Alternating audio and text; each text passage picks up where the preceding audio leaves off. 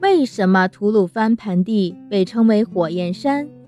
在《西游记》里，唐僧师徒四人在去西天取经的路上，途经火焰山，寸步难行。最后，孙悟空向铁扇公主借了芭蕉扇，扇灭了大火，四人方才安全地重新踏上西行之路。书中所描写的火焰山究竟存在不存在呢？事实上，这座烈火炎炎的火焰山，指的就是我国著名的吐鲁番盆地。吐鲁番盆地根本没有大火。但为什么书中要说它是火焰山呢？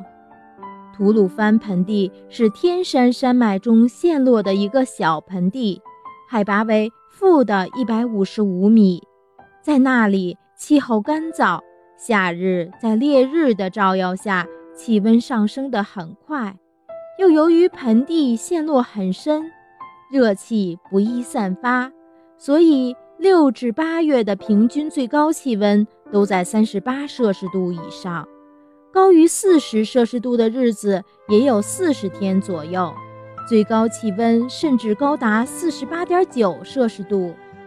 夏季地表的最高温度在七十摄氏度以上，沙漠表层的温度可达八十二点三摄氏度。